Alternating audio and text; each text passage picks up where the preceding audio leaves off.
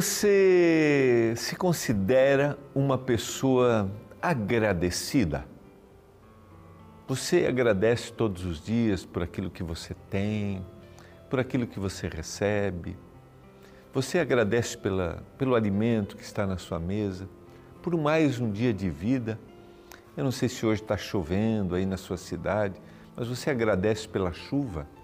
Se você, você agradece pelo sol? Você sabe que quanto mais um coração agradecido, maior será a nossa felicidade nesta vida.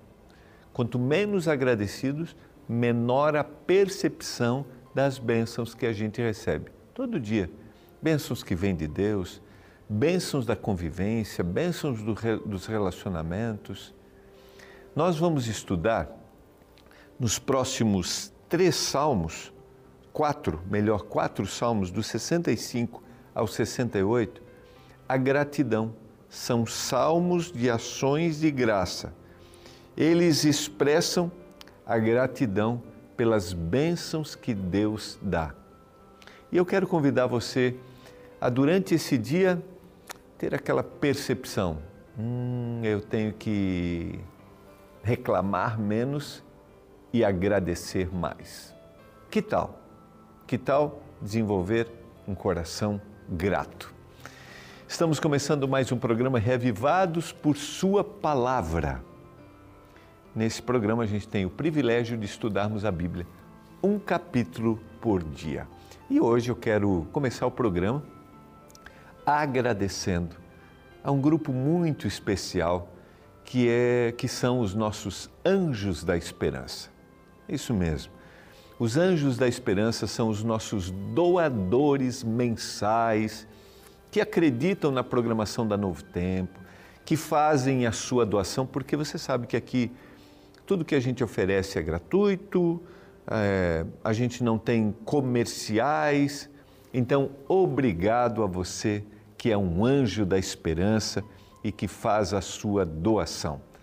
Mas eu também quero motivar você se você ainda não é um anjo da esperança, que tal? Que tal ser um anjo da esperança? A sua doação vai ajudar com que outras pessoas conheçam da palavra de Deus. Por exemplo, é, a doação de apenas cinco reais faz com que a gente envie um guia de estudos para os nossos telespectadores. É isso mesmo. Seja um anjo da esperança, está aí o telefone 0 operadora 12 21 27 30 30, faça a sua doação. Obrigado a você que acredita na mensagem da Novo Tempo. E eu quero motivar você hoje a estudar a Bíblia cada vez mais com a gente. Você que deseja conhecer a palavra, seja um aluno da nossa escola bíblica. E eu quero te oferecer o nosso guia de estudos, está aqui, ó. Profecias de Daniel, é o guia que eu estou estudando na escola bíblica, das sete e meia às oito da noite, de segunda a quinta. Entenda os planos que o Senhor tem para a sua vida, conhecendo as profecias. Então, não esqueça, peça seu guia de estudo, seja um aluno da escola bíblica e vamos juntos conhecendo mais do amor de Deus por cada um de nós. Eu vou ficando. Não, não vou ficando, né? Eu vou parando só. Só aquela paradinha por intervalo e na volta a gente vai estudar juntos, começarmos os próximos quatro salmos, salmos de gratidão. Desenvolver aquele coração dizendo muito obrigado.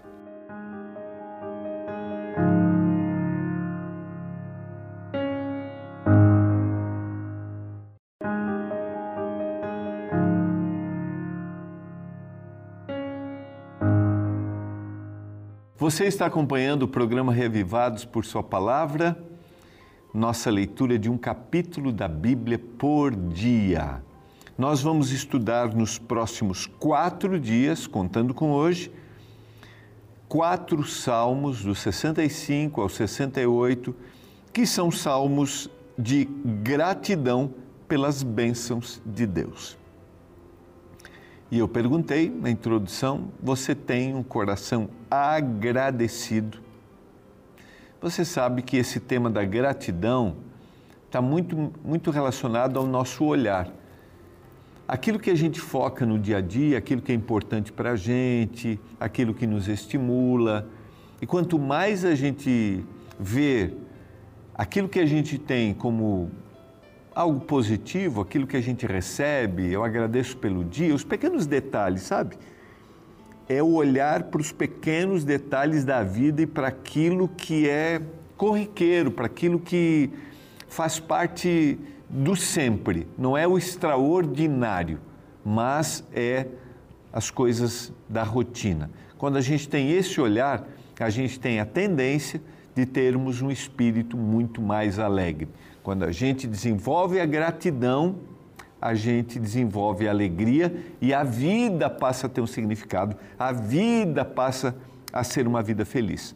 Quando a gente tem a tendência de reclamar e a gente focar somente nas coisas ruins que estão acontecendo, naturalmente a gente desenvolve uma vida amarga, a vida perde o significado, a vida perde o sentido. E esse espírito, ele é ele é contagiante, né? Ele contagia aqueles que estão perto de nós. Por exemplo, se você é vô, se você é vó, quanto mais você agradece e você foca nas coisas boas, aqueles seus filhos, seus netos serão influenciados. Quanto mais você reclama, maior a tendência de você desenvolver nele também o contágio da ingratidão. As coisas não estão bem, tudo está ruim. Quando eu argumento, falo sobre isso, as pessoas normalmente dizem assim: ah, então quer dizer que eu tenho que fechar os olhos para as coisas que estão erradas. Não, não tem nada a ver isso.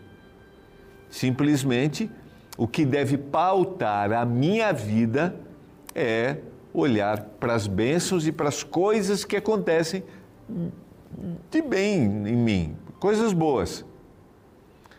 Agora, eu posso ter um olhar, e é óbvio, né? O que, que não está certo aqui que precisa ser trabalhado, o que, que eu posso fazer para que isso possa ser mudado. É natural, essa é a vida. Mas desenvolver um espírito de gratidão é extremamente essencial. Estou falando para você que tem filhos. Quanto mais você tiver um espírito de gratidão, mais isso vai ser desenvolvido no seu filho, melhor ele verá as coisas e você deve desenvolver aquele olhar assim: vamos ver o que está errado que a gente possa melhorar, mas não ser centralizado nele.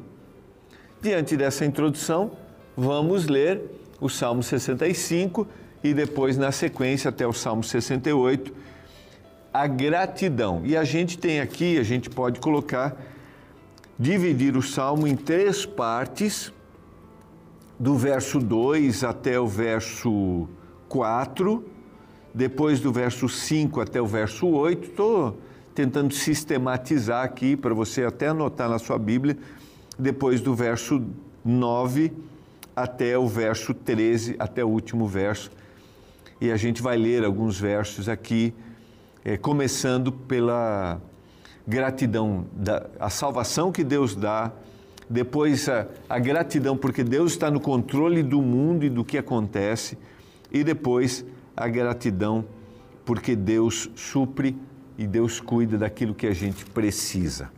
Então vamos lá. A ti, ó Deus, confiança e louvor em Sião e a ti se pagará o voto. Então, quando eu foco, quando eu agradeço, eu desenvolvo o espírito de gratidão. Quando eu reclamo, eu desenvolvo o espírito de ingratidão. Ó tu que me escutas a oração, a ti virão todos os homens. Então ele já desenvolveu o Senhor. Ele não está reclamando que Deus não está ouvindo, que Deus o abandonou. Tudo bem, a gente tem momentos que a gente vai dizer assim, oh, o senhor não está ouvindo. É, a gente viu isso nos Salmos, a gente vê esse, esse abrir do coração. Mas o foco aqui é, você fala para Deus assim, Senhor, muito obrigado por aquilo que o Senhor tem feito por mim. Obrigado porque o Senhor tem ouvido a minha oração. E aí, na sequência, verso 2, ou melhor, verso 3 por causa de suas iniquidades, se prevalecem os nossos as nossas transgressões. Tu nolas perdoas. Espírito de gratidão, porque o Senhor perdoa e quando há o perdão, há a salvação. Bem-aventurado aquele a quem escolhes e aproximas de ti para que assista nos teus átrios. Ficaremos satisfeitos com a bondade da tua casa no teu santo templo. É, quando a gente lê a tradução aqui, parece que dá a impressão de que Deus está elegendo um grupo, né? mas não é. O escolher aqui é aquele que aceitou aquilo que o Senhor ofereceu. Então, feliz é aquele que escolheu o que o Senhor lhe ofereceu. Esse vai ser completo na presença de Deus. Por que vai ser completo? Porque ele encontra suficiência em Deus e ele tem em Deus o espírito de gratidão. Eu estou feliz por estar na tua presença. Vamos lá. Eu já falei em alguns salmos sobre isso. Talvez estou falando para você que não encontrou na sua convivência da sua comunidade religiosa você não encontrou a satisfação, você foi tratado injustamente, você. Vamos lembrar que o salmista escreve inúmeras vezes, como por exemplo no salmo de ontem, gente que convivia com ele, gente que ia no templo com ele, gente que adorava o mesmo Deus que ele, que o tratava mal. E nem por isso o salmista desenvolveu um espírito de ingratidão e de abandono ao Deus verdadeiro. E isso aqui é uma coisa para a gente pensar. Eu não estou sendo insensível e não quero ser. Eu não quero ser insensível às dores que você tem por ter sido tratado injustamente. Eu já falei aqui, a gente tem que tornar uma comunidade religiosa o melhor lugar do mundo, um lugar em que as pessoas se sintam bem, e isso começa com a gente.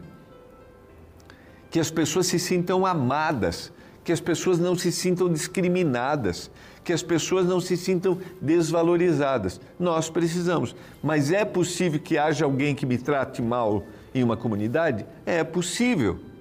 Agora, quando eu foco essa suficiência em Deus e em gente que é gente boa, porque eu vou dizer para você, ao longo do meu ministério, esses 29 anos, como eu encontro gente boa. Pastor, mas você encontra gente ruim. É, também. Também. Mas eu prefiro ficar, focar na, nos que são do bem, entendeu? Gente que é do bem, gente que está ali do seu lado, gente que procura dar atenção, gente que faz o melhor para as pessoas. Focar neste ambiente, nessas pessoas, é uma benção. E eu poderia aqui, ó, passar o dia falando dos lugares onde eu tive a oportunidade de ser pastor e falar de gente maravilhosa. Eu poderia começar lá em Florianópolis, onde eu comecei meu ministério como professor de ensino religioso no Colégio de Florianópolis, no, no, na realidade do Estreito. Na época tinha um outro nome, que era o Colégio é, Roberto Rodrigues Azevedo, o CARRA. É, olha, depois poderia ir para Joaçaba, onde eu fui pastor. Um abraço, não sei se tem alguém de Joaçaba.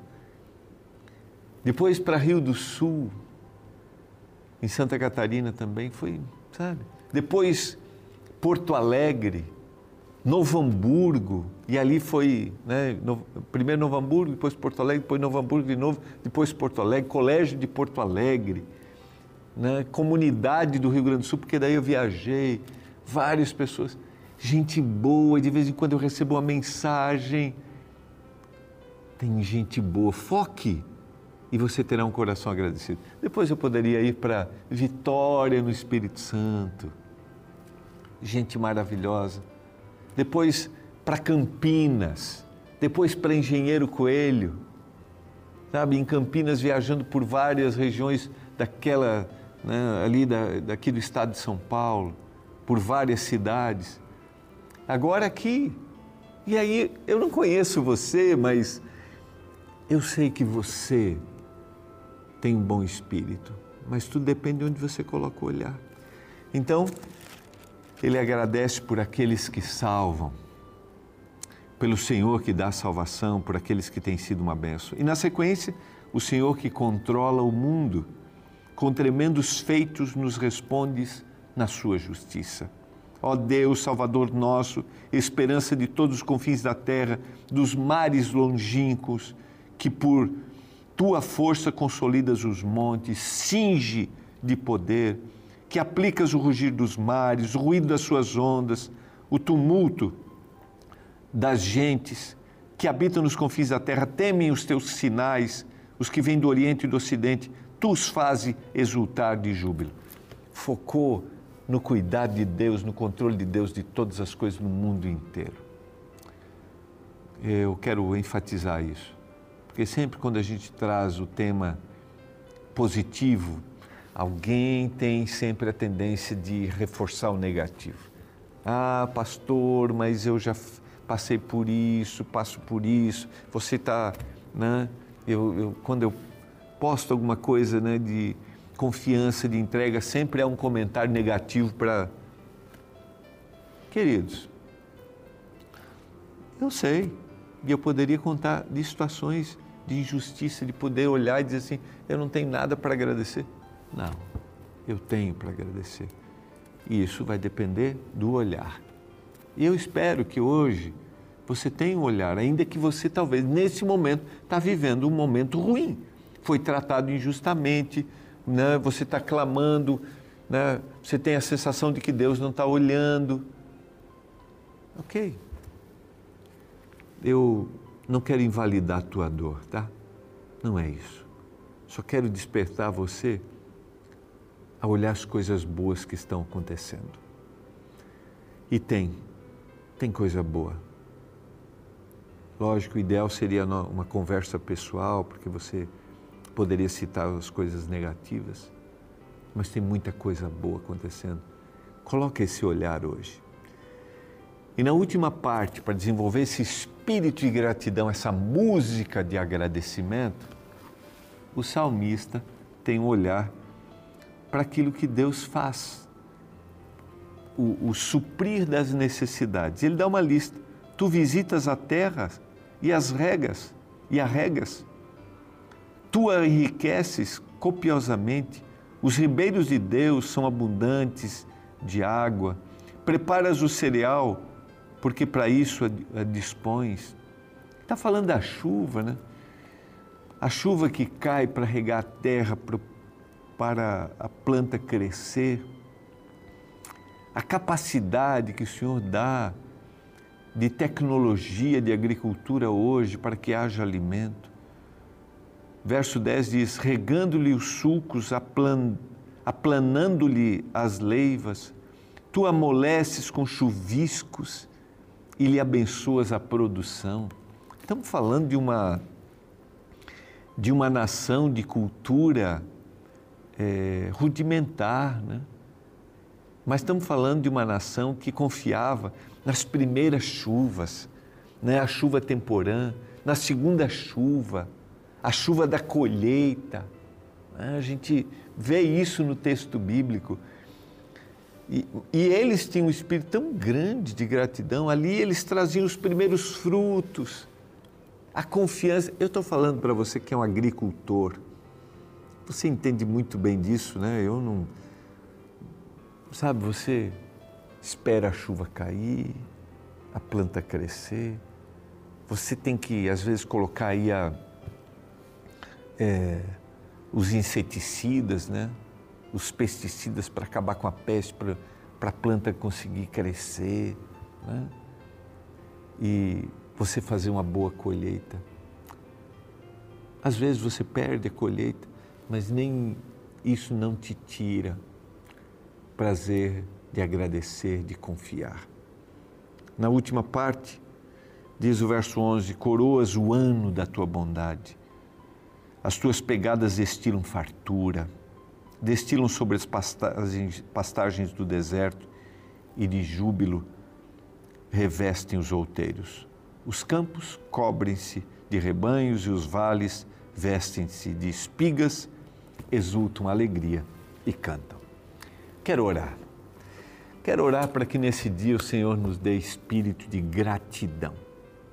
Que tal agradecer e contagiar todo mundo em casa, dizendo obrigado. Obrigado. Vamos orar por isso?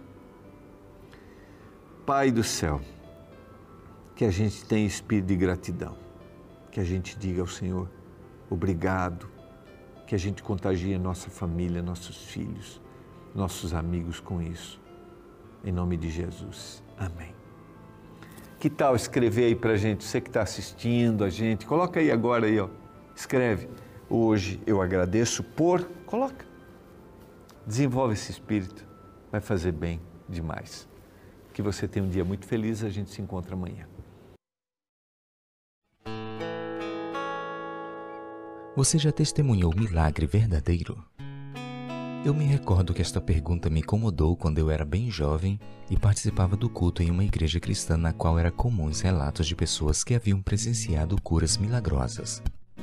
No meio de tantos testemunhos maravilhosos, eu comecei a me sentir inferiorizado, pois não tinha nenhum relato miraculoso para contar. Diante de tal insatisfação, eu comecei a orar pedindo a Deus algum sinal sobrenatural.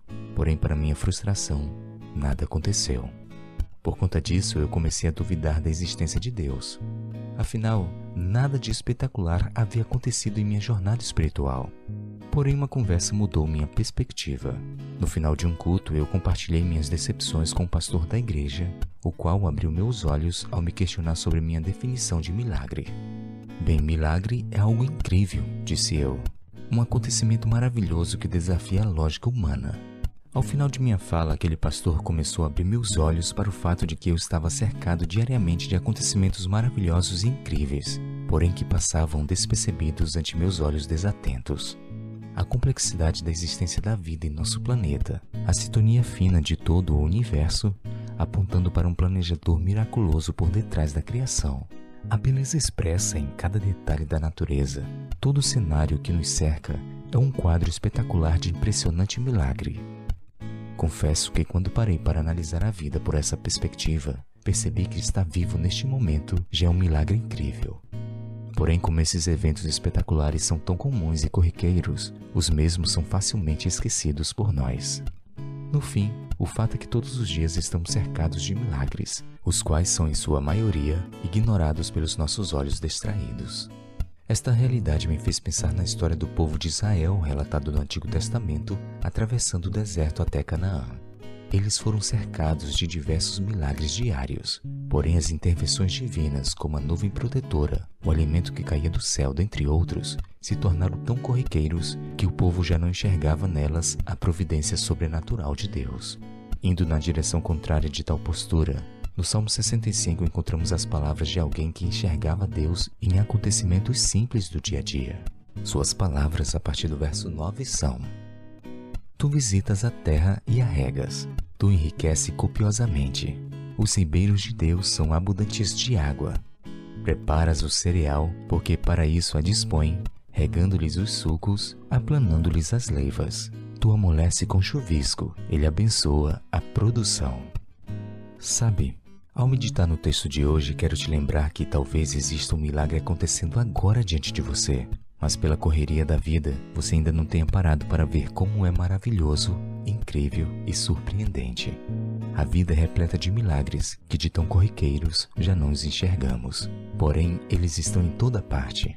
Como bem afirmou Albert Einstein, existem apenas dois modos de viver a vida. Um é como se nada fosse milagre, o outro é como se tudo fosse um milagre.